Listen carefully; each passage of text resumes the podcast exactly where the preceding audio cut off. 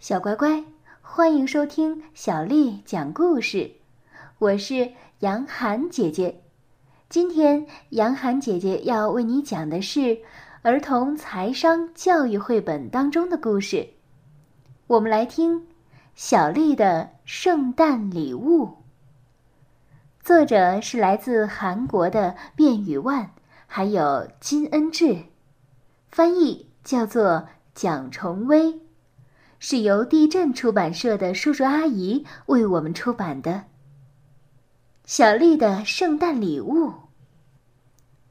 小丽和妈妈一起去买圣诞礼物，每条街上都响着圣诞的乐声，每家商店都装饰的很漂亮。带着红鼻子的叔叔问：“请问你用什么方式结账？”妈妈从钱包里。掏出了一张亮晶晶的卡片，请用这个结账。买小丽的靴子和爸爸的衣服时，妈妈都掏出了那张亮晶晶的卡片。只要拿出卡片，店里的叔叔阿姨们很快就会把东西包起来。哎，如果我也有卡片，那该多好啊！装饰完圣诞树，吃过晚饭之后，小丽写了一封信给圣诞老人。亲爱的圣诞老人，你好吗？我是小丽。今年我常常帮妈妈做家务，和朋友们也相处得很好。请您一定要送给听话的小丽一张亮晶晶的卡片。只要我有了卡片，我就可以得到任何我想要的东西，所以拜托您了。哦，对了，圣诞老人，祝您圣诞快乐！小丽敬上。信被小丽丢进了邮筒，乘着风送到了住在北极村的圣诞老人手上。哦，原来是小丽寄来的信呐！来看看她今年想收到什么礼物吧。什么？哦，卡片。呃，这个东西是什么呀？呃，小丽想要的礼物是信用卡呀。可是信用卡是银行发行的。不是圣诞老人可以送的东西呀。圣诞夜搭上雪橇之前，圣诞老人不知道要送什么给小丽，感到很苦恼。圣诞前夜，圣诞老人把礼物装进小箱子，驾着雪橇出发了。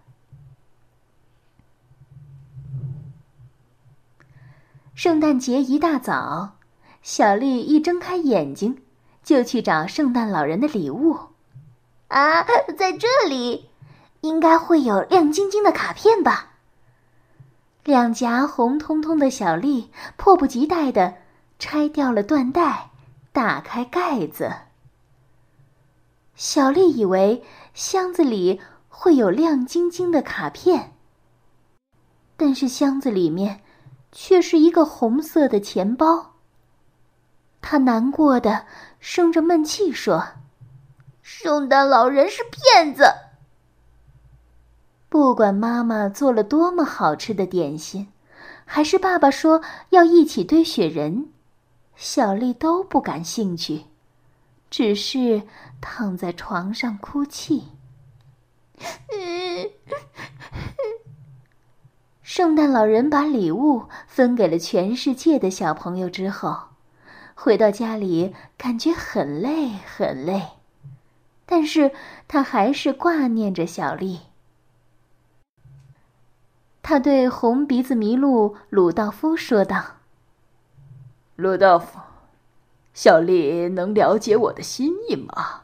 哦，不行不行，我要去看看小丽才行。”虽然这个时候很辛苦，我们还是要去小丽家一趟。圣诞老人立刻搭上了雪橇，像风一样往小丽家飞去。小丽，小丽。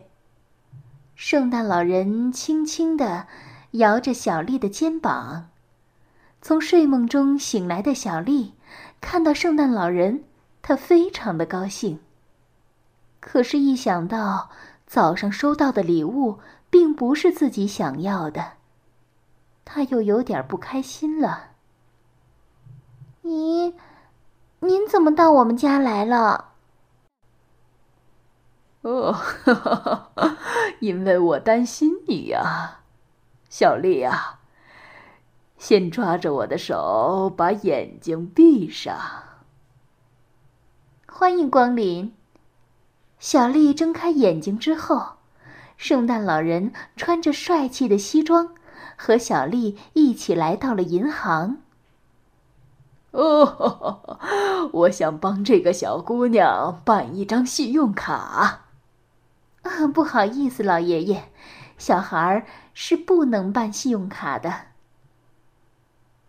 以为终于可以拥有亮晶晶卡片的小丽，又失望了。小丽呀，把眼睛闭起来，抓住我的手。小丽的耳边传来了风声。突然，小丽站在一栋豪华房子的窗户旁。请再给我一个月的时间，我一定会还钱的。我们不是已经跟你说过很多次了吗？如果不快点还信用卡欠的钱，我们只能采取措施了。如果，呃，无论如何，我一定会还钱的，请再给我一点时间吧。看到这个情景，小丽非常的害怕。圣诞老人。究竟发生了什么事啊？哦，你看到了吧？使用信用卡买东西只是为了延迟付钱的时间，买东西的人最后还是要把钱还给发卡的银行。但是那个人没有能力还钱，却用信用卡乱买东西。小丽顿时被吓到了。哦，原来不是得到卡片就可以拿到免费的东西呀！小丽再次把眼睛闭起来，这一次，她回到了自己的房间。圣诞老人对小丽说：“小丽啊，我送你的钱包当做礼物是有原因的，你还是个小孩子。”我没有办法送你信用卡，所以我送给你钱包。你可以把要买东西的钱放在里面，也可以用来存钱。这就是我送你钱包的心意。小丽在圣诞老人的脸上亲了一下。谢谢您，圣诞老人。哈哈哈！哎呦，谢谢你！我想再送小丽一个礼物，来，给你。圣诞老人给了小丽一张亮晶晶的红色卡片。哎呦，虽然这张卡片不能到商店里买东西。但是每当你做了好事，这张圣诞卡片就会告诉我你很乖。早点睡吧，祝你圣诞快乐。话一说完，圣诞老人便搭上了雪橇，往天上飞去了。小乖乖，今天的故事就为你讲到这儿了。如果你想听到更多的，英文或者是中文的原版故事，欢迎添加小丽的微信公众号“爱读童书妈妈小丽”。接下来又到了我们读诗的时间了。今天我要为你读的是王昌龄写的《芙蓉楼送辛渐》，芙蓉楼送辛渐。唐·王昌龄。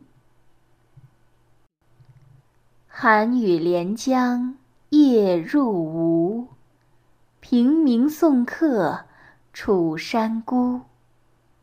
洛阳亲友如相问，一片冰心在玉壶。芙蓉楼送辛渐。唐·王昌龄。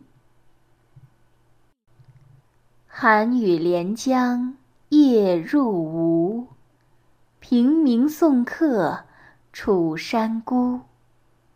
洛阳亲友如相问，一片冰心在玉壶。芙蓉楼送辛渐。